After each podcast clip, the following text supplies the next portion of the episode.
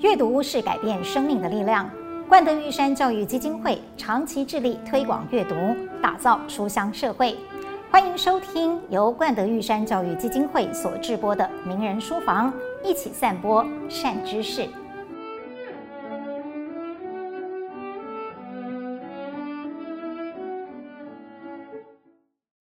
书房特别篇精选特别的好书，邀请作者前来带我们进入他的书写灵魂当中。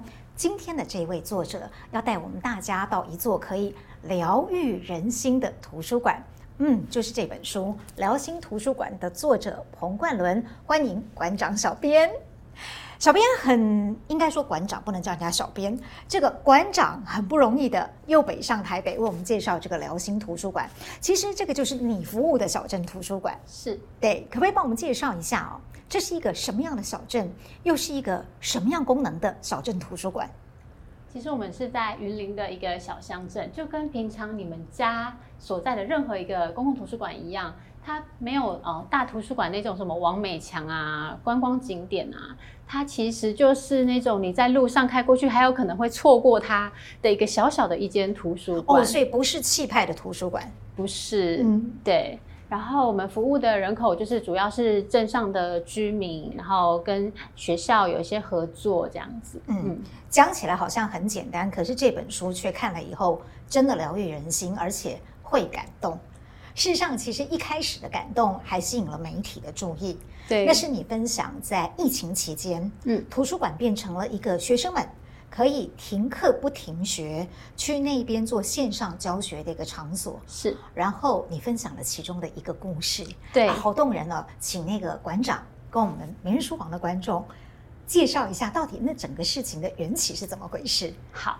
就是在去年的时候，去年的呃疫情期间是五月份，它跟前年三级警戒其实不太一样。嗯嗯、去年是就是学校是停课，但是我们其他的场馆都是开放的，对，所以代表图书馆是开的，但学校是停课。那我就发现有些学生会在周间的时候出现在图书馆里面，他们的诉求都是说他们要用图书馆的电脑上学校的线上课程。嗯，但为什么是他们家没有电脑，还是没有网络？啊、呃，有的是。我问到蛮多孩子们是说，他们家不止一个小孩，所以有可能流量都是吃，哦、呃，家长的其中一个人手机，然后一个人上课 OK，两个人上课就会网络有点打架，哦、或者是载具不足的情况下面，嗯嗯嗯、然后所以说就是有一个人会来图书馆里面上课，嗯嗯，嗯。对，然后大部分都是给我这样子的回答，然后那个时候我就发现有孩子们来图书馆上学校的相课。但是其实公共图书馆的那个电脑都是有时间限制的。本来是限制多久？本来我们就是定四十分钟，就跟小学生一节课的时间是一样的。所以这是一个本来很合理的限制。对，就是才不会有人占用用很久，就没有办法轮流的情况。但是那个时候我就发现说，哎，这些孩子们其实。他是要来上线上课程，嗯，然后很明显的就是他学校下课时间跟他开电脑的登记的时间不会是同步的，嗯，也就是说他等下可能上课时间他会被登出，就会断线。然后我就去问这些孩子们说，那如果你被登出断线，老师就发现你不见了怎么办？他说，嗯，没关系，我再去柜台再开一次权限就好。那我在想说，他是为了上课，嗯，然后我就主动的跟他说，因为今天你是要上学校的线上课程，所以就是馆长阿姨请那个柜馆员的叔叔阿姨都把时间解除，你今天就可以安心的在这里把你的课上完。那其实就是这样子很小的一件事情，然后我就拍下了他上课的背影。那除了他的背影之外，因为他带着他的弟弟一起出现在图书馆里面，那弟弟大概幼儿园的年纪，但是非常的乖，自己在旁边就是看着书。我当时其实很担心他弟弟会吵闹，嗯，对。可是后来发现，哦，弟弟真的好乖。我本来想要把他带开，就发现他是有办法坐在那里看书的。就这样子的一个哥哥在上课，弟弟在看书的背影，然后我就把它写进我自己的粉砖馆长小编的图书馆日常。嗯，我本来就会记录一些我在图书馆看到的事情，结果我没有想到就。被疯狂的转载，对，我自己都很惊讶，因为平常我一直都有在写，但是一直都没有什么人看嘛，所以也没有什么关系，只是当做自己的记录。但是那一篇就哦，好像转载的很快，然后隔天就是早上，所有的媒体都打电话过来，就问说呃，请问昨天那个兄弟还会再来吗？我们要来采访他。我说可是我不知道他 今天会不会来，因为每一天来的读者不是我们可以控制的。嗯，嗯对，但是媒体还是蜂拥而至。我说那有没有吓到你们？有，他那一天。就是他说，我们大概等一下就会全部都出现了，然后我只能赶快跟首长报告说，你要不要出现一下？对，这是你露脸的好机会。所以那个时候就是记者就来采访了这样一个情况。嗯，对。那后来为什么会有出书的契机？后来可能是因为这一篇文章，然后就会有出版社看到，哎，其实我写了很多类似这样子的故事，在图书馆的观察。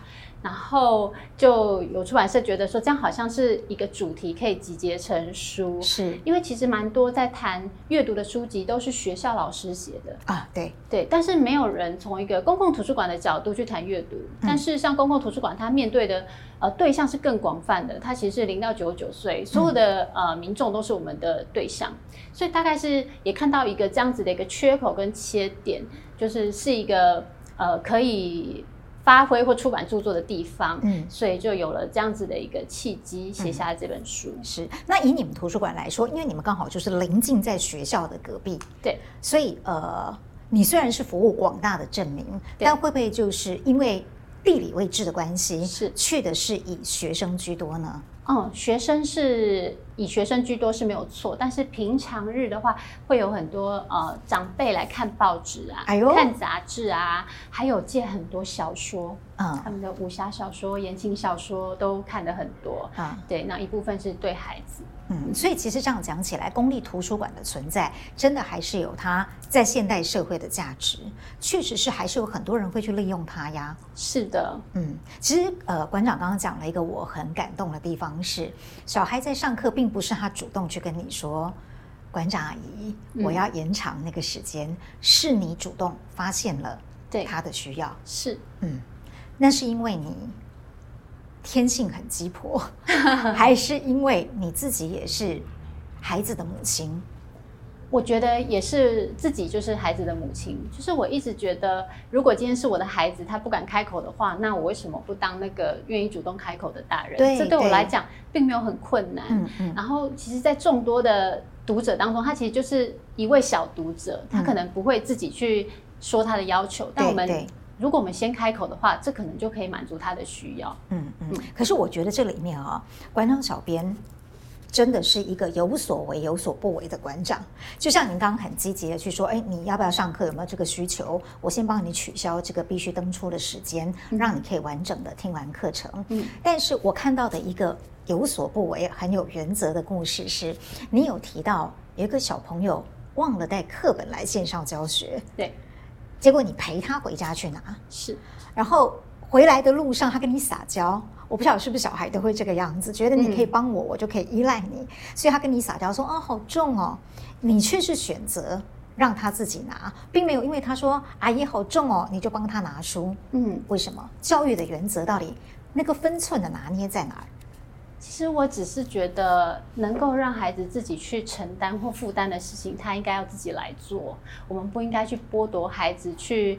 嗯，成长的权利也好，或者是为他自己负责的权利，尤其在如果小小的事情他都没有办法自己做，他以后是要怎么样去承担更大的责任？我一直觉得提一个书包就是他这今天早上四堂课的课本而已啊。嗯嗯嗯。对啊，这个应该说重可能有一点重量，但也没有到非常的重。嗯，对，可以让孩子做的事情，应该让他自己去做。是，嗯，那你的有所为。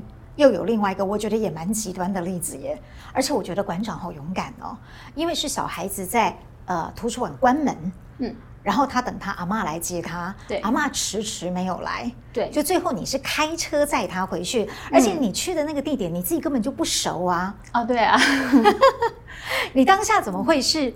这样的反应呢？因为一般我们可能是打给家长，然后就说：“哦，你赶快来接他。”嗯，但你却是啊，阿姨直接载你回去。嗯，怎么有这么好的馆长？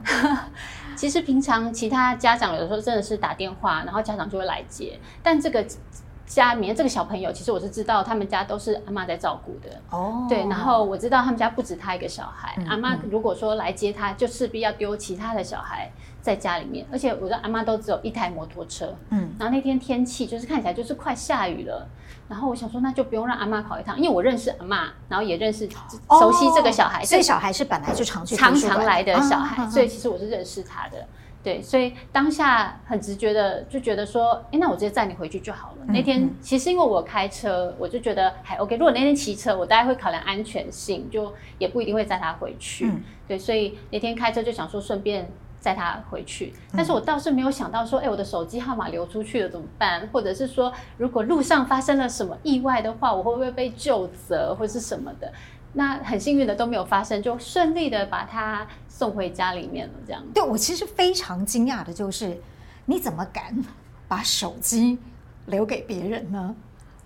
我就想说，我也不是什么有名的人啊，我就是一个图书馆长，然后就是也不是特别留给他，我只是打电话到阿嬷的手机，阿嬷手机刚好留我的号码，我也没有想过说阿嬷会拿这个号码来做什么。就是你完全没有去考量到自己，然后什么隐私这些问题都没有，没有哎、欸，哦，馆长真的是一个很大无畏的人，哎，这一点我是真的很佩服。不过我刚刚因为会讲到有所为有所不为的原因是，你的书里面讲了一句话，我有一点点印象深刻，所以因此也很想衍生出问你说，不要把图书馆当做安静班，嗯，就是尽管你是这么的主动积极。去关心来图书馆的这些孩子们，嗯，但是仍然有一些原则跟你觉得应该要守住的底线，嗯，为什么会写出不是安静班？是因为有人呃不小心把你那边当成安静班了吗？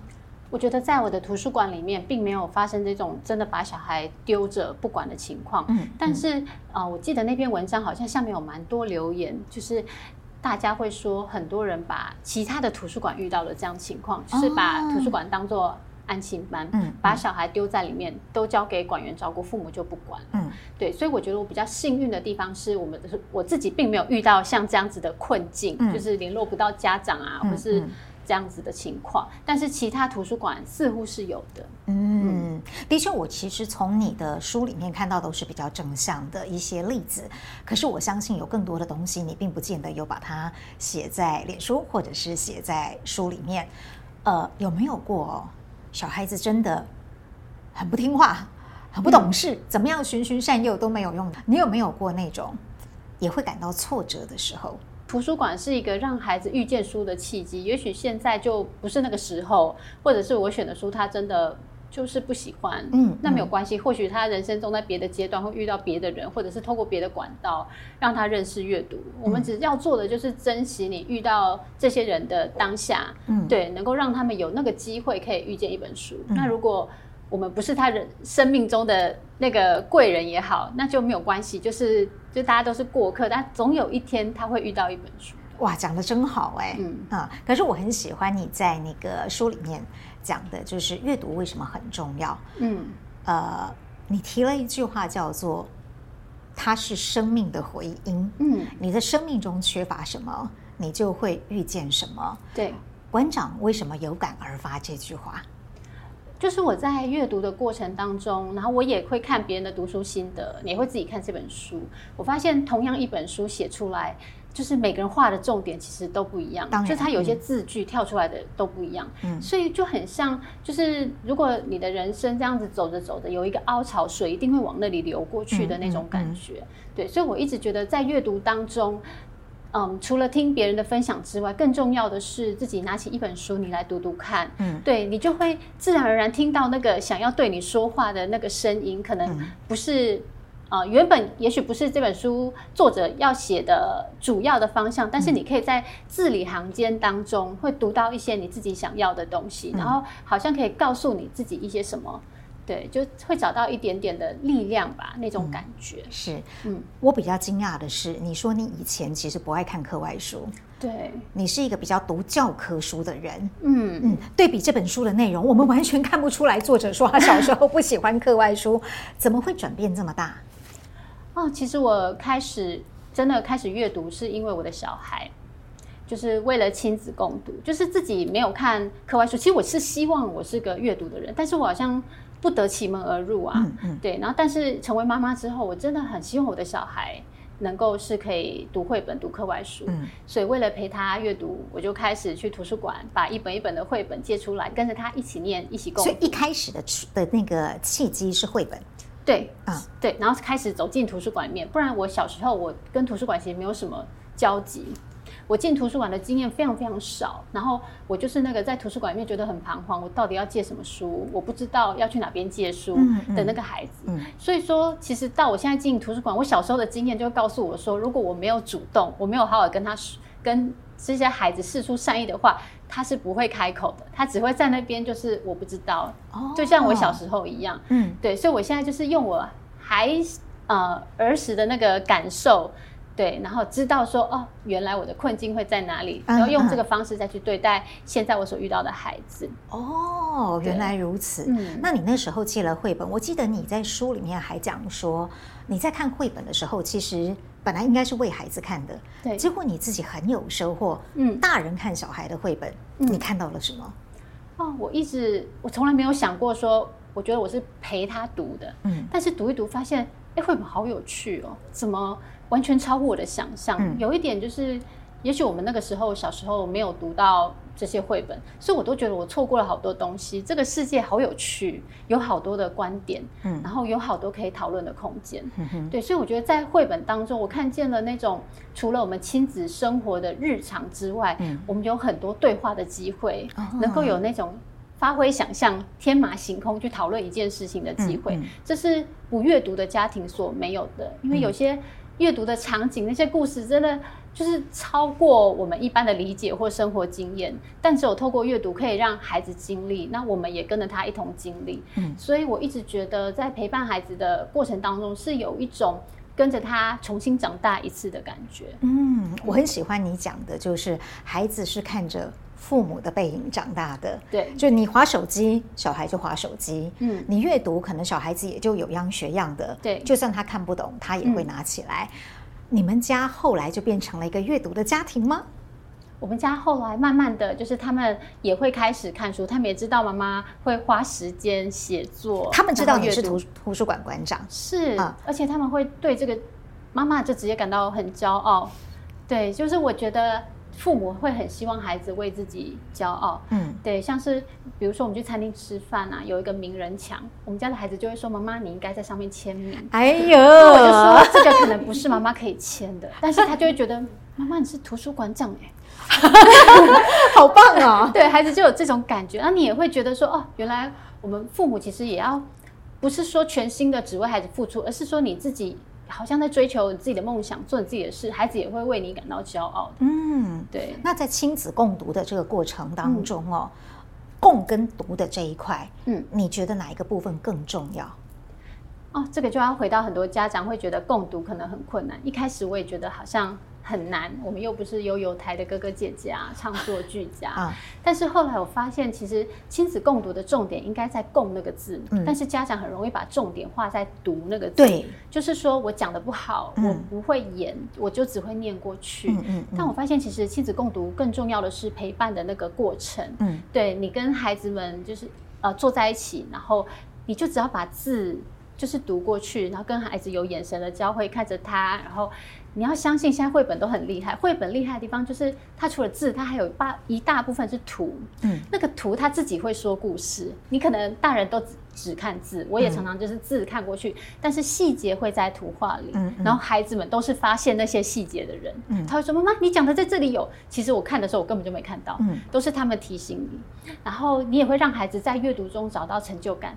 对，让他发现说：“哎呦，我有发现妈妈没有发现的部分。”嗯，对啊，我就觉得有时候或者是读一读，就把那个主角啊换成他的名字啊，或者是发现他有这些情况，这个就是小孩的创意。对，就是就觉得很好玩，就可以有一些对话，嗯、或者是读一读，他就觉得：“哎，我有个同学跟这个一样，很讨厌做讨厌的事。”然后他就突然平常没有跟你讲的事情，他因为情境，他就想到，他就会告诉你。嗯，对啊，就觉得很有很多去。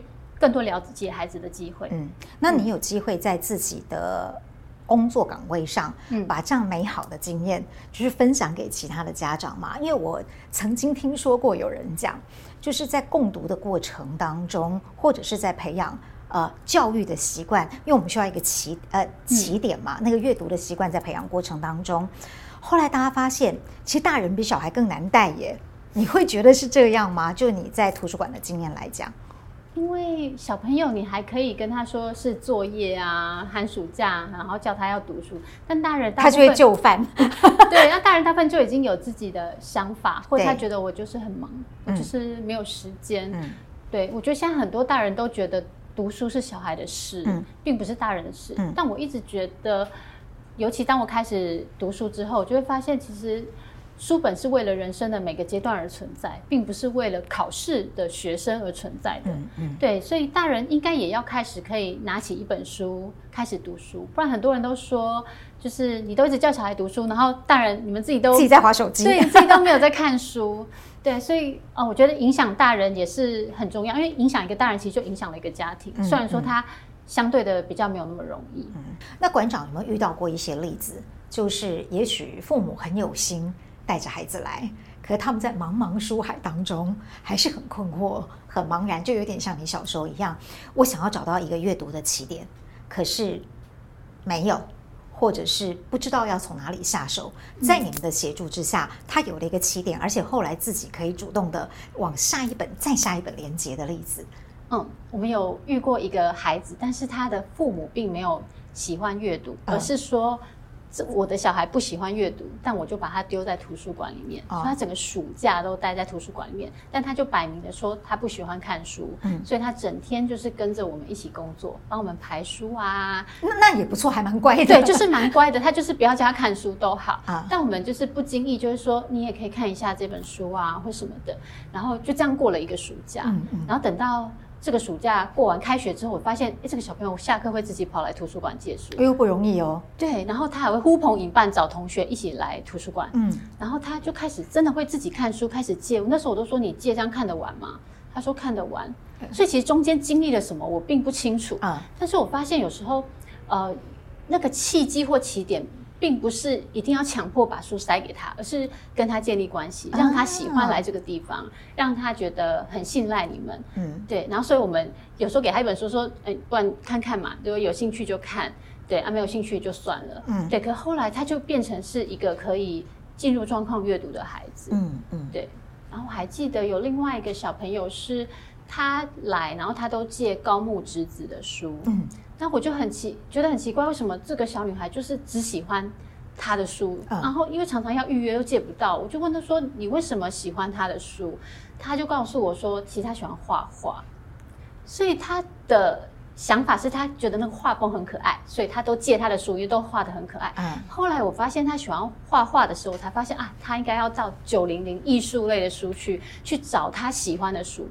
然后我就带他过去，他就发现眼睛一亮，哦，原来整排都是教画画的书。嗯嗯嗯。所以其实孩子们进图书馆，他需要一点点的引导。嗯。就如果他没有开口，你不多问一句，你会不知道说他到底要做什么。你也许就是永远在帮他预约高木直子的书。是是是。但是当你能够多问一句，发现哦，其实他是喜欢画画，但是他并不晓得说哦，原来那个书有一区的绘画的都在那个地方。嗯，嗯，嗯。对，所以我就发现其实。要多找机会跟这些孩子多问一下，多聊一下，你就有可能找到就是可以帮助他的那个点，嗯、对他阅读的视野就会被打开。你们的引导真的很重要，因为有一个例子也让我看了以后颇有感的，是所谓的适龄阅读，嗯、因为我们总是会有那种传统观念的局限，就是呃。什么年龄的阶段的小孩，他适合看什么样的书？嗯、所以甚至有时候我们的书是也会打出说，哎，这个是适合哪个年龄学习的。嗯、可是你实际的遇到了一些小孩子，他在某方面领域，他的知识累积是比我们想象当中要快速跟高很多的。是这种情况，你就会打破那个所谓适龄阅读的限制吗？对。其实在，在这个是在我图书馆里面发现的，就有一个孩子，他就是很喜欢昆虫，他每一次都跟我说他要找昆虫的书。那通常孩子们，例如说找恐龙啊什么，我都会带他去书架，然后拿出来给他看。大部分小孩都说：“哦，好，谢谢馆长。”就他就会收下了，然后就是去借书。嗯。但是这个孩子很特别，他总是跟我说：“馆长，这本我看过了。”然后连续推三本昆虫的书，他说馆长这个我看过了。嗯、我想说真的很奇怪，他就后来他还直接说馆长这间图书馆所有的昆虫的书我都看过了。我想说那该怎么办呢？就操谱耶哦。然后因为那是下课十分钟他来，我就说你下一节课再过来，馆长帮你找找看，嗯、想想看还有什么就是有关昆虫的书。嗯。后来我就在开始思考说，他都在儿童书区找。昆虫的书，嗯，但是成人书就是一般大人看的书也有昆虫的书啊，嗯、只是一般孩子们不会走到那个区域去看，嗯、对。然后后来我就找了几本，就是什么《昆虫图鉴》，对我来讲，我我是没什么兴趣的，然后也很少人借这种书，嗯。但是我就帮他准备好，等他下课时间来看。然后我就说这个书是大人的昆虫的书，我说他没有注音，但是你看图就好。他多大？低年级。哦。一年级吧，那才不到十岁耶。嗯，所以我就跟他说：“你看图就好。”结果他给我的回应是说：“馆长，这些字我看得懂。”就是我这时候在他他这句话就让我发现说，原来是孩子想读他就读得懂。对，我们不能帮他设限，说低年级没有注音他就一定看不懂。嗯嗯嗯。对，所以这件事情。就让我有很大的冲击，就是说，其实孩子们当他阅读程度或者他的兴趣钻研到一个程度的时候，嗯、就那个适读年龄啊，就真的是可以把它放到一边，嗯、依据孩子的兴趣去阅读。嗯，对，像是我们家有三个小孩，讲故事的时候，妈妈不可能一次讲给一个听，对，生到三个就是一次讲给三个听，CP 值会比较高。你的最大的跟最小的差几岁？差五岁。哦，这样可以一起讲吗？可以，所以我们家那个最小的幼儿园，他在读的时候，他姐姐大概中年级，我就开始讲桥梁书，嗯，然后讲一讲，他就会发现我桥梁书的架构哦，更就是故事更精彩。所以那时候我去幼儿园当故事妈妈，讲故事的时候，他就会不是叫我讲绘本哦，他要叫我讲桥梁书，嗯，对，然后。我也真的试着去幼儿园分享桥梁书，就发现小朋友其实可以听得懂哦。对，我们不要小看他们，对不对？对，不要小看他们，可能是稍微有一些的简简化，因为桥梁书比较长，但是其实故事都是架构都是很精彩的，是对孩子们是都可以听得懂的哦。对啊，因为故事妈妈很会说啦。因为刚刚馆长特别提到了下课十分钟，我就想要请教你一下这个计划。嗯、事实上，它是因为我刚刚提到的你的图书馆的地理位置。对。刚好它旁边就是一所学校，而且你们中间好像是可以连通的，对，才会有这个下课十分钟计划。对，你那个时候是怎么样突然有这样灵光乍现，想要让他们下课十分钟到图书馆呢？就是我们的图书馆在一间学校的的旁边，国小的旁边，那其实根本就连在一起。就是我们图书馆除了一个大门之外，我们还有个侧门，嗯，侧门是通往校园的里面，嗯，也就是说这些孩子们不用出校园。就可以直接进到公共图书馆。嗯，那我们就是这个门，其实一直以来，当我关当馆长接任的时候，它就是关着的。就是学校是学校，图书馆是图书馆。本来就是你的关着是说死死的，一直都关着。对，就是那个门就是在那里，但是我们从来没有想要把它打开过。哦、对，然后直到有一天，因为我都会去跟学校建立关系，跟他们聊天，然后就有一个主任，他应该只是开玩笑，他就说：“你不会把那个门打开，让小朋友去借书。”然后我这时候就觉得，哦，太有道理了，我怎么会没有想过这件事？对，然后后来我就决定，我们要来试试看。但是学校有学校的考量，因为他等于是进到图书馆就有点出校园的意味，会担心安全的问题。嗯，嗯，对，如果小朋友从侧门进来，正门逃跑，那个学校也要承担那个责任。对，而且你变逃学管道了。对，所以其实一开始的时候，我们有特别请志工，就是镇守大门。就是避免孩子们侧门进来，正门逃跑，就发现我们都多想了。孩子们真的很单纯，他就是来来借书的，来看书的，对。然后因为这就是跟国小合作，用利用他们的下课十分钟时间，孩子们可以直接从校园进到公共图书馆来借书、来还书，就是让公共图书馆的资源可以在呃孩子们还在学校的时间就被利用。嗯，不然其实公共图书馆。会来的孩子是那些家长有意识到需孩子需要阅读的孩子，是是是他才会出现。嗯，一般的孩子是没有机会自己走进公共图书馆里面的。可是我也很佩服你旁边的校长耶。嗯嗯，就是呃主事者啦，就是学校的主事者，嗯，他也愿意跟你一起共同来合作这样的一个计划。对，嗯，我觉得也很感谢校长，因为其实很多人。别的学校会说：“诶，学校怎么会跟你合作这个方案？这样对学校不利。”他们自己也有图书馆，不是吗？对，他说这样子会降低他们学校图书室的借阅率哦。嗯、然后这样子都好像都来你图书馆借书。嗯。但是我觉得，觉得我很欣赏我们旁边的这个校长，他就是有一个无限思维的概念。他会觉得说，阅读本来就是很广大的，嗯、让孩子们有双倍的阅读资源。他而不是看那个字面上的评鉴的数字。嗯，嗯。对，而且他就直接把公共图书馆纳进学校的一个部分。嗯。所以他甚至把我们图书馆的借阅率啊，跟学校。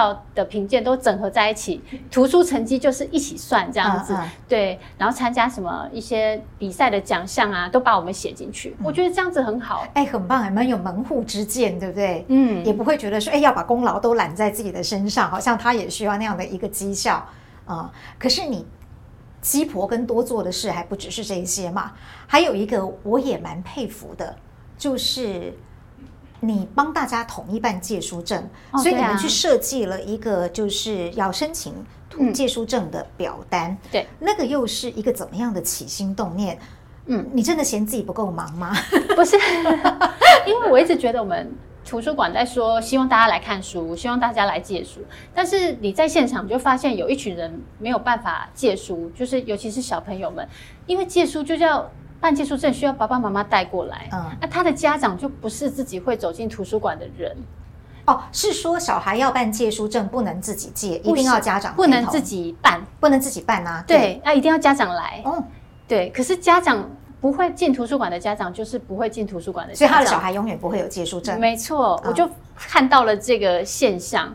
对，那我就想说，如果我们鼓励孩子阅读，我们就应该协助他们挪去挪去这个阻碍，而不是跟他说：“哎，赶快叫爸爸妈妈带来借书证。”这样讲是没有意义的。嗯，所以当我坐在图书馆柜台没有人来的时候，那就是我要自己走出去的时候。嗯，所以我就想到了用另外一个方式，就是把我们的借阅证的申请表，其实就是多加了一栏那个家长签名同意的栏位。嗯，嗯，然后我就跟学校说，就是加联络部，然后直接跟着联络簿送回家。然后家长签名就代表同意办借书证，然后拿回来之后，我们就依照班级一叠一叠把它办好，再送回去。嗯、那这样就可以呃比较让家长比较简便的方式，就他是知情，然后他同意，然后我们就可以为这些孩子们办证。嗯，像我们平常签小孩联络部的通知单都签得很爽快嘛，就会就这件事情一点都不困难。嗯，对，所以就想到了这个方式，然后帮这些孩子们都办好了他们的借书证。嗯、你的方式当然对家长来说很简便。可是其实你增加了你们自己本身，你自己本身跟你管员们，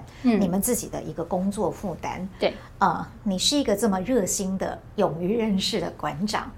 我很想知道这个热情要怎么样去感染给你的馆员，他们是很欢喜的来做这件事，还是会觉得说，哦，馆长真的又派这么多额外的事情给我们做？嗯，我觉得可能是循序渐进，因为慢慢的，其实这些东西都不是一次一一个时间点就全部在执行，啊、他们会看见。其实他们会慢慢发现我是一个有想法，就会慢慢去执行，然后就是开始带着他们做一点，做一点，做一点。嗯、所以当他们觉得这是一件本来就应该做的事情的时候，他就不会呃觉得好像是多余的工工作，或者是去排斥。而且其实我觉得，嗯，当我们跟学校有更多互动的时候，其实管员也会找到工作的价值。不然平常坐在那里就就好像没有什么事情，嗯、然后。找不到自己工作的那种成就感，嗯、但是其实我们现在连志工啊、管员都会很期待下课时间，因为孩子们给你的笑容回馈，或者是他们做的事情就很好笑，是对啊，就会觉得整个图书馆都变得活泼起来了，这样子。嗯嗯、可是这是跟你当初上任图书馆长工作的时候的想象一样的吗？你的书里面一开始的那个自序前言里面就有写到说，嗯、当初你接任这个图书馆长的位置。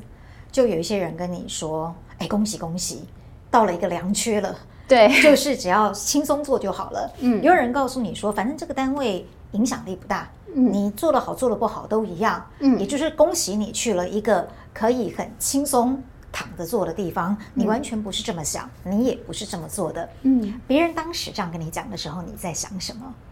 我在想，那是你的想法，但是今天是我接，我就不是这么想的。嗯，我一直觉得说，一份工作要因为我在那里而有所不一样，而不是谁做都一样。嗯，对，所以在你觉得最不需要着力的地方、不起眼的地方，那我就做我认为想要做的事，对，该做的事情，嗯，对，所以我就会去发想。其实我一开始这些想法并不在我的脑袋里面，嗯，是慢慢做，慢慢做，你就会有一些想法出现，然后你就想去试着做做看，嗯，执行看看，是这样子慢慢累积起来的。对，其实我也不是一开始就知道说我又可以找谁，又可以找谁，但是当你愿意跨出去的时候，你会发现路会自己出现。嗯而且有的时候不不是说你自己想到什么，而是别人想到些什么，他会来找你，会告诉你，嗯、或是来找你合作。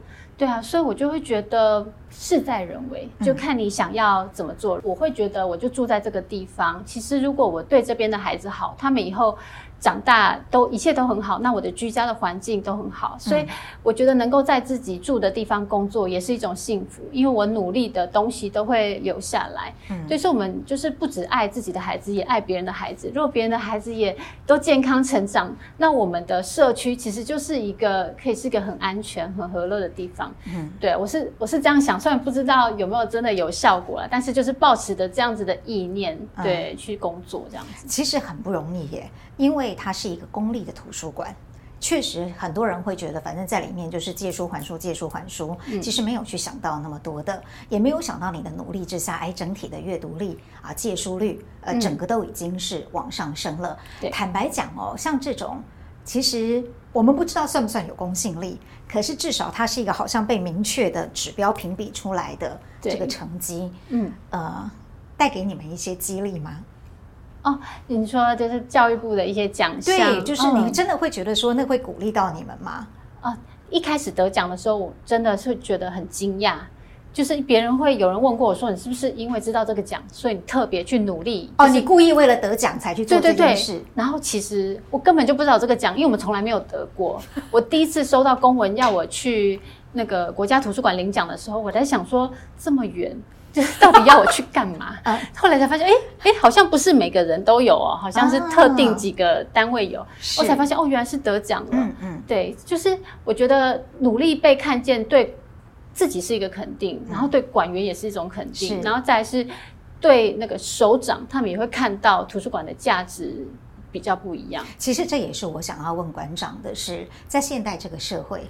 哦，大家都说哦，人人都不读书了啦，嗯、我们的阅读力整个是下降。可事实上，像我们做名人书房，我们发现其实读书的人口也还是很多的嘛。嗯，我们其实也会因为一些观众的回馈而得到一些我们可以继续做下去、继续往前走的鼓励哦。嗯，那我不晓得对馆长来说，你认为以你自己所服务的公共图书馆也好，或者实体书店也好，还是纸本书？嗯。嗯它在当代社会，它存在的价值是什么？在你心中？哦，我觉得书本啊，就是一个作家的一个结结晶。当我写完这本书的时候，我就会发现，读书真是一件太容易的事，写书才是真的很辛苦的过程。而且它是 对，就是读书真的是相对简单很多啊。嗯、然后能够用最低的成本，能够去呃去。认识一个人，然后知道他的思想，嗯、知道他做了些什么。嗯，我觉得读书真的是一个成本最低的方式了。别人都已经，他可能花好几年才写的这些东西留下来。嗯，然后我我也觉得书本是可以马上去回应当代的需要。嗯，对，就是不管是那个时代遇到什么样的议题啊，总是会有人出来去发表他自己的看法。嗯，对，把它写下来，然后一本书它可以活着。比作者本人活得更久，是可以穿越时空。你可能不活不到那个时候了，可是你的文字留下来，你就可以影响世世代代啊。嗯，你自己的阅读是比较以纸本书为主吗？我比较喜欢看纸本书哎、欸，因为我喜欢翻过来又翻过去的感觉，嗯、然后还有我我自己都是用画重点，然后贴标签，就很传统的那种阅读方法。啊、像这样的贴标签法吗？对对对，没有那么整齐，可能再乱一点。啊、没有，我的整齐只是为了要让每一个卡通人偶看起来都能够露出。嗯，对，其实就是这样子。我很喜欢，我比较喜欢看纸本书，我会记得它的。我读到前面还是后面，不知是在右上角还是左上角，嗯、我觉得那个是有助于我记忆。这本书的一个感受，嗯、跟一直一个平面的平板这样滑的感觉是不一样的。嗯、你锻炼你自己的那个阅读到现在，嗯，就是从陪小孩子读书、嗯、到开始你读自己的书，嗯、这中间的历程有没有经过一些什么样的转变？嗯、因为一开始你帮小孩读绘本，嗯，你也帮他们看到了绘本里面的精神，嗯、跟作者背后想要传达的意义。嗯，后来你自己本身给你自己的阅读呢？哦，因为进走进图书馆里面，然后因为就开始除了绘本之外，会读一些教养的书。因为遇到的就是教养的问题，就会希望知道。然后慢慢的就是阅读的范围就越来越广，反正新书区东逛西逛嘛。嗯。然后看到什么就是那我回去看看。然后我真的相信。一本书会带你找到下一本书。当你能够开始读一本书的时候，你就会看，哎，里面有一句话我好喜欢，它是引用哪一本书出来的？你就会再去找那本书过来。你真的引用了很多哎。对，因为我很喜欢看这样子类型的书。哦。对，我希望能够透过一本书带着大家可以找到其他任何的路径。你找到任何一本书，你就继续的读下去。嗯嗯。对，然后我很喜欢这种引经据典的感感觉。哦，我可以证明，因为我看了两次，里面好多哟。对，所以。我就呃想要用这种方式啦，可以用一本书都带我们找到下一本书这样子。嗯、馆长找到的书真的好多，哦，因为这本书里面后面会有一个附录，这个附录里面就是馆长的推荐书。对，那馆长推荐书还是这样子哦，是给老师、家长跟孩子的好书推荐。对，是你把它分门别类了，这适合老师可以看一下，嗯、啊，家长这些书我算了一下，大概两百多本，嗯，它怎么被选出来的？从我的阅读经验，因为我一年大概要读超过一百本书，啊、然后因为我去年就写了一百本阅读心得，那事实上我读的书是超过一百本，是是，但是我只有选其中的一百本出来写。嗯、那这些书大部分都是我在教养上面，就是我就是去看一些书，那一本书就带你找到下一本书，或同一个作者系列的书，或者是同一个出版社，对，你就会慢慢的去找到阅读的方向。嗯、那其实除了教养的书，我自己还蛮喜欢读一些写作的书。对，就是怎么样输出，然后写作，因为我一直觉得写作是跟阅读其实是一体两面。嗯嗯。对，因为读完很容易忘记。对。对，只有当你愿意输出，再把它写成心得的时候，那个东西就会真的记下来。因为有时候不太有时间再去翻一本书，但是你可以看一下自己的心得笔记，你就会啊想起说，哦，我读这本书其实。对我最重要的感受是什么？是。对，所以我其实阅读的面向也很广，我也读一些管理学的书，因为我是馆长嘛，所以我好好想知道，一个主管该怎么带人啊，怎么建立愿景啊，嗯，对这些等等，所以就是阅读是方方面面，就是你觉得你有需要，你想读，嗯，就去就翻开它，嗯，对，然后也不要去排斥任何的书名或者是看起来很奇怪的书，因为有时候我觉得。跟书本会有一种不期而遇，因为有时候觉得书名是出版社下的，但是你就是打开来读读看，有时候真的是会有收获。你可能不期待这本书有什么，但是有时候打开发现，哇，其实我还蛮喜欢这本书的。嗯，嗯，所以我真的还蛮推荐大家去看看后面的这个附录哦。嗯，因为尤其是不管你是什么样的身份，嗯啊、呃，教养的，只要是一个教养者，都很适合看。嗯、呃，馆长这边推荐书，可是因为你一年看的书。一百多本，你真的列出来的其实没有那么多。而有一些你会把它写在呃粉砖，就是你自己的对，对呃馆长小编的图书馆日常。嗯，哪一些书，哪一些心得会让你特别的觉得你要把它记录下来呢？嗯，特别有 feel 的，对，特别有有感受的，嗯，对，就是特别想要把它写下来的部分，嗯，对啊，或者是可能会跟。因为我觉得我的这本书列很多教养书，是因为我觉得它的受众或者是可能是老师或家长，嗯、但是其实企业的审经营的书我也很喜欢看，啊，有这里面也有对个人传记书，对，就其实都喜欢，然后就看说那个时候有没有那个契机，就是赶快把它记录下来，因为有时候读完，有时候放久了，很喜欢的书放一放没有时间写，也觉得哦好可惜哦。嗯，嗯我们同事很好奇一件事，是因为他在拿到这本书的时候，他发现哇。这本书里面推荐的人怎么这么多？不只是我们在这个书腰上面看到的专文推荐就有六个，里面还有一大堆的，应该十几个吧。嗯，就是挂名推荐的啊，当然也包括小妹我在内啦。想请问一下，怎么这么多人愿意推荐这本书？一方面是出版社很用心的去找到他们，另外一方面我觉得跟我阅读写心得有关。我这几年就是写了好多书的阅读心得，等于是。都帮这些作者打了广告哦，对，也包括我们，对不对？就是我我没有想过，我只是纯粹分享，然后会 take 作者出版社。可是因为那个时候他们就会认识我，就说哎，有一个人帮我的书宣传了一下，然后今天这个人他出书了，所以说他们可能觉得道义上啊，或者是怎么样，觉得嗯，我们应该要来来支持一下馆长这样子啊。对，不瞒你说，我就是啦，就是。因为你推荐了我们的导读台湾，嗯，然后他们说，哎，这馆长小编有出书。那我看了一下，我觉得哇，因为我很难想象说，哦，原来我们中华民国的公务员现在已经做到一个这么让人佩服的程度了。难怪觉得，哎，有的地方真的是一个民众可以感觉到在进步的，就大家都开始越来越呃，怎么讲，勇于认识吗？或者是更积极的去把触角延伸到很多，也许不见得是你以为的这个分内之事。嗯，哦，这个是我自己感觉到。很感动的地方，到现在为止上任馆长几年了？四年的时间，才四年呐、啊？对啊，我也觉得我经历了好久。对，我会觉得你已经做了非常非常多的事情耶。嗯，那你从来没有做过图书馆的工作？没有。然后就突然去当了一个图书馆的馆长。嗯啊，这当中当然刚才馆长讲了一些你摸索做中学嗯的过程。嗯、那如果说现在。再接下来的话，可以选择你要再继续在图书馆工作吗？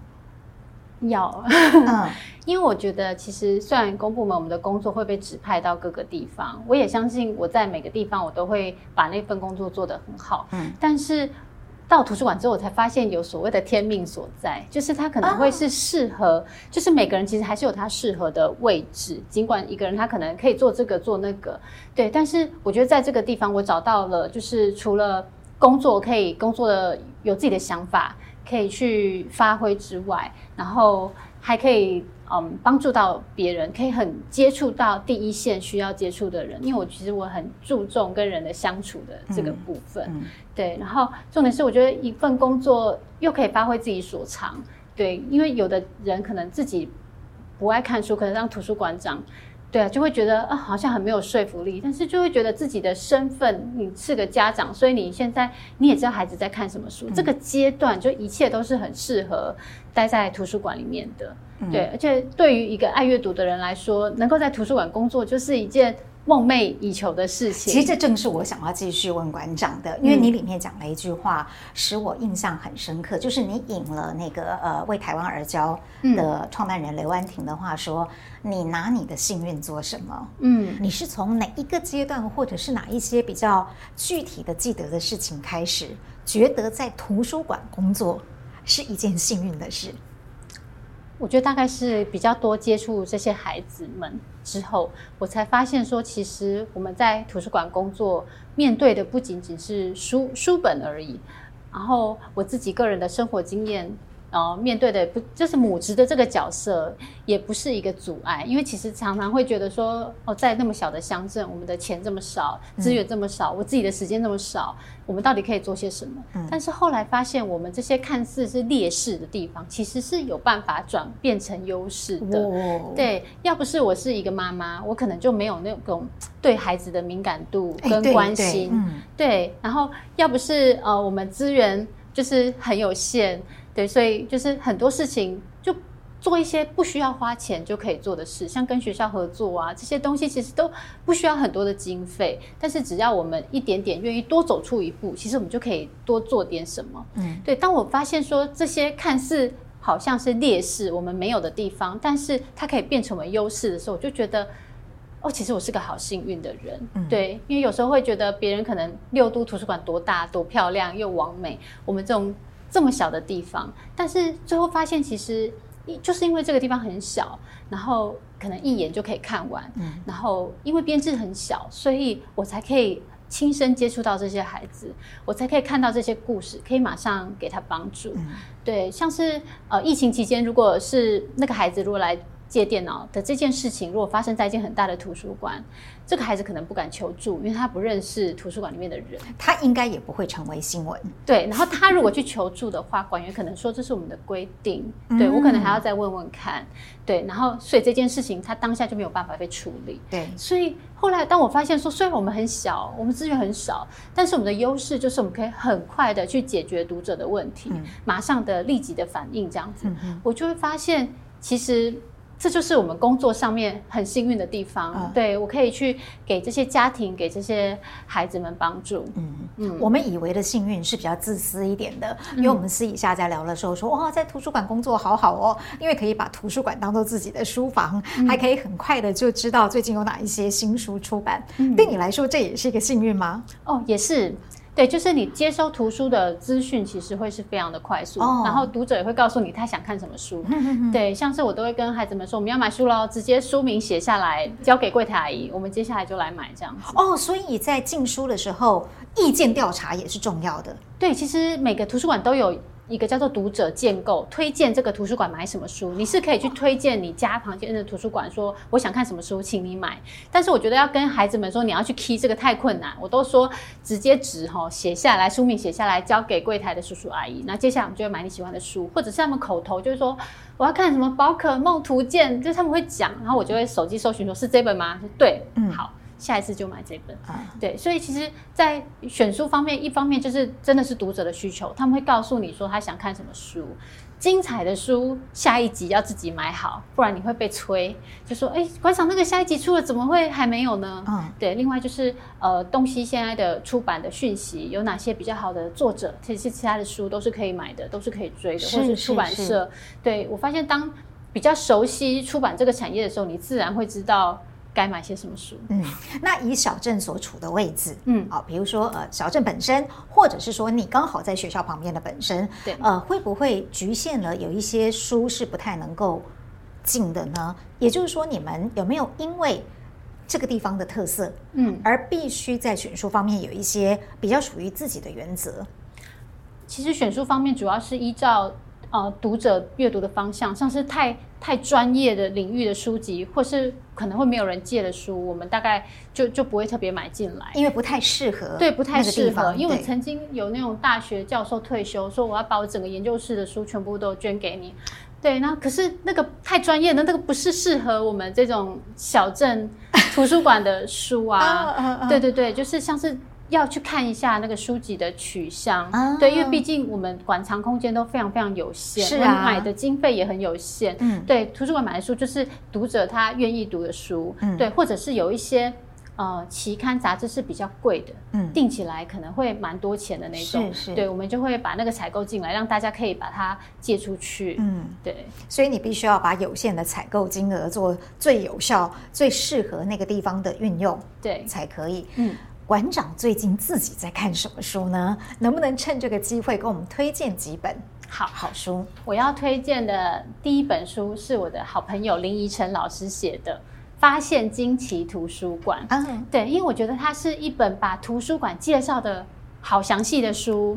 对，因为平常我们在呃跟学校合作，都会鼓励学校说：“你把全班带过来，我们帮你介绍。”整个图书馆怎么用？我真的是一个班一个班讲哎。自从有了这本书之后，我突然觉得我可以退居幕后，就把这本书放到学校，就说老师，以后你可以自己在班上跟同学讲一下图书馆怎么应用。是对，我觉得它是一个很好的一个教材，还没有人写过，是有点像是绘本图文的方式去呈现。嗯，即便是大人来读，你都会觉得说，哎，以前很多细节搞不好家长们也不知道。对，我就可以透过这本书去读到认识图书馆。嗯嗯。这是一本给小朋友、大人一起读的书。是，但另外一本是比较偏向给家长读的书，是呃养出内心强大的孩子。这本书我看到封面又很薄，一百五十页，很少书这么薄。真的耶，现在很少哦。对，那我就觉得，因为他觉得它很薄，想要应该很好读，就读一读，还真的很好读。可是读完的时候，我发现，哎，其实我心里是蛮有收获。就是一本书有几个点打动你，我觉得这本书就够了，它的它就有价值了。嗯，它里面提到说，我们不是要为孩子。付出些什么，而是孩子他可以付出些什么。嗯、我们家长都一直急于要给他，嗯、但是事实上应该要让他看见自己能做什么事情，他才可以培养他的自信。嗯，然后另外一个方面是他谈到我们要跟孩子们聊天、自我揭露。他说有时的时候，我们都说孩子们都不说他学校发生了什么事，都不讲，那是因为我们父母没有那个榜样。如果我们平常就没有跟孩子去分享我们日常生活的习惯。那你突然叫孩子讲，他就会讲不出来，他不知道怎么讲。嗯，嗯，对，所以我就会觉得，哎，这个很重要。我们平常大人也可以跟孩子们分享我们自己在做的事，而不是觉得说，哎，这些小孩不懂。对对，就像我今天要上台北，我也会跟孩子说，妈妈要去台北哦，今天是要露营哦，或者是做些什么事，他们就会参与妈妈的生活。然后孩子们在学校有什么事，他也会来跟你讲。嗯，然后另外第三点，他好像有给父母的几个提醒，有一个我觉得。我很喜欢，就是说，请父母们每天留十分钟给你自己，你自己的梦想这样子。嗯，然后我觉得太多的家长都花太多力气栽培孩子，但是都忘了投资自己。自己对，然后就好像把自己的事情都延宕了，就觉得说，也许我退休后等我小孩长大后再做。嗯，但是事实上，我觉得有些事情是可以并并行的。就像现在我在写书的时候，我们还我让孩子看到就是。妈妈虽然有一个工作，但是妈妈也开始也在写作。嗯、对这件事情，会让孩子知道说，我们是可以去。多花点力气去追求自己的梦想，做一点自己想要做的事情，嗯，并且你妈妈就是那个榜样。是，其实这本书催生出来也都是他们没事在我旁边，妈妈几字了，几字了，你今天写了几字了？对，然后好有建设性的小孩养对了，好有压力。然后我就说有有有已经在写了这样子，他们就一直来督促你。嗯，对啊，所以我一直觉得呃，父母你。做一些你自己的事情，孩子们会为你感到骄傲的。嗯嗯，刚刚馆长有提到啊，在写作的时候才发现，原来阅读相对是一件简单的事情哦，真的。对，呃，想问一下，其实你说以前不读教科书，嗯，所以当然也没有想要成为一个作者吧？对。那脸书就是你的呃馆长小编的图书馆日常，算是你写作的起点吗？哦，说到写作，其实我以前是不看。课外书的人嘛，所以当然我从小就不是作文很好的那种，因为我小时候对哦不是吗？你文笔很棒哎，没有，因为小时候作文好像都要那个词写的很美，我都觉得我好白话。哦、我从以前就觉得我的作文很白话文，嗯、但是呃后来开始写脸书啊，记录这些生活，然后甚至出版这本书，我回头来看才发现，其实写作的种子在很早就埋在我的生命当中。哦，什么时候？其实，在无名小站的那个年代，我就是每天在写东西的人。哦，可是那个时候我没有意识到我，写我我只是觉得我喜欢做这件事。你那时候写了什么？我那时候就是读大学啊，就写我大学生有的没的生活啊，一样是记录就对了。对，嗯，对。可是我没有想到跟作家完全没连上关系，我只是觉得我就是爱写，嗯，对。然后写这些事情，我觉得很开心，嗯，对。后来才想说，哎，原来我的生命中也许早就开始。你就是有这个协议跟基因在萌芽，只是我我没有发现。嗯，对。然后等到后来就变成脸书之后，那又开始写。我并不是当上馆长才开始写馆长小编，我在之前就一直在写，就是读书心得一样这样写，只是没有用馆长小编的这个名字，嗯，对，然后反正我就是写一写之后，就开始读了很多什么写作的书啊，个人品牌的书，就说你要给自己找定位啊，我才发现，嗯，好像要帮粉砖取个名字，嗯，我才去认真思考说要用什么名字，嗯，然后后来用馆长小编是因为我想说可能跟职业要有一些的结合，结对连结，因为职业是你花最多时间的 专业所在，然后可是叫馆长又有一点普通。对，好多人都叫馆长。嗯，对，所以 练身体的也是馆长。啊，后来又想说，就是因为我在小图书馆工作，然后所有的工作在大图书馆可能采购有一个人，活动有一个人啊，读者投诉、馆舍修缮都有不同的人。可是在那么小的图书馆，我自己是馆长，我连图书馆自己的粉砖自己创，然后我要自己做海报，自己写文案，我就是小编嘛。啊，如果这个角色在学校叫校长兼壮中的话，那在图书馆就叫馆长兼小编。那什么，嗯，那就叫馆长小编好了。哦，所以我就开始用馆长小编，然后就是图书馆的事就叫图书馆日常，然后开始继续的写。刚开始也是有一搭没一搭的写，但是当你认识越来越多作者，就觉得好像有而且追踪人数越来越多了，快更新，快更新吗？就没有，一直都很少的个位数，之前根本都没有人在看，就是慢慢的看到这些作家在说要怎么样日更啊，怎么样输出啊，然后就会去执行它，嗯、然后试着去做，然后慢慢的。嗯其实到去年新闻爆红之前，应该也没什么流量，对。然后真的是很意外的一个事件。就我很记得欧阳老师他说的一句话，他就说写作是日常，爆文是惊喜。我就记得就是写作是日常，没有什么人看也是日常。那可能就是某一天的某个时候，时机到了，就会有人看到你的文章。是对。那我就觉得在这一年来，我就是经历了这个转变，这样子。嗯、他说写作是日常，那如果我要用比较。简单的几句话来形容写作对你是什么的话，那你现在会自己怎么看待写作这件事情对你的意义？我，我觉得，呃，写作会让我很有意识的去生活，因为我知道我要写，所以我会注意我生活中发生的大小事，不管是工作的事，或者是跟孩子相处的事，我会找到一个故事的点，让它是可以被记录下来的。嗯对，这是如果我我今天是不需要写粉砖的人，我大概每天就是这样子自动导航的过完每一天。但是当我要写作的时候，我就会很有意识的去观察身边的事情。对，然后阅读上你也会开始，因为你带有目的，是我想要写出他的心得，你就会。读起来会更有感，嗯，对，然后你就会觉得好像真的有读到东西。嗯，因为如果你只是空空的去翻一本书，有时候你会觉得，哎，整本都很重要，但是因为你没有去想着说我要记录些什么东西，嗯，嗯，对，所以我觉得写作对我来讲，呃，除了是有意识的生活，再来也是看见自己成长的轨迹。因为写东西有时候当下写完，你后来再看，讲说，哎，我当时怎么有办法写得出来？我常常会有这种感受，嗯，对，所以其实。如果你没有写下来，你人生过了这些就过了，你也就忘了。但是当你写下来，你再回头看的时候，你就会发现，哦，原来我有进步，就是我跟那个时候的自己其实不太一样。嗯，对，你就会看见自己成长的历程，才会觉得说我走的这些没有白费，然后你也会更有方向，更愿意努力的做一些什么事情做下去。因为有时候有一些的成就，或者是。给自己的自信啊，其实就从这种写作而来，不需要别人告诉你什么。你当你看到自己有办法累积这些文字文章。对，看到自己说，哎，我怎么写了这么多年了？然后重点是，哎，又集结成一本书。对，其实这种内在的动力啊，对自己来说是最重要。嗯，所以不是给别人，是给自己的一种交代。对对、嗯，我刚刚问说写作对你的意义，然后我觉得馆长给我一个很棒的回答，就是写作它其实可以让你的阅读也变得更有意识的，对去找到那个作者的核心是跟精神。对，所以最后还是要请馆长不免俗的用。简单的一两句话，对我们形容，现在阅读已经是你生活当中不可或缺的一部分了。嗯，所以阅读对你是什么？我觉得阅读让我觉得重新活过了一次，就是好像很多可能人生走到现在了，然后很多事情是没有办法改变，但是透过阅读，你的观念，你有点像是去改写。你的人生的经历，你都有办法去给他一个一个解释，或者是以前不明白的，你现在就好像好像懂了。嗯、然后未来不知道的，没关系，我在书里面找答案。嗯、对，所以我觉得是陪着孩子重新长大一次，然后也是重新梳理自己的人生的那种感觉。嗯、哇，好棒的心得！嗯、谢谢冠伦，谢谢我们的馆长小编，聊心图书馆。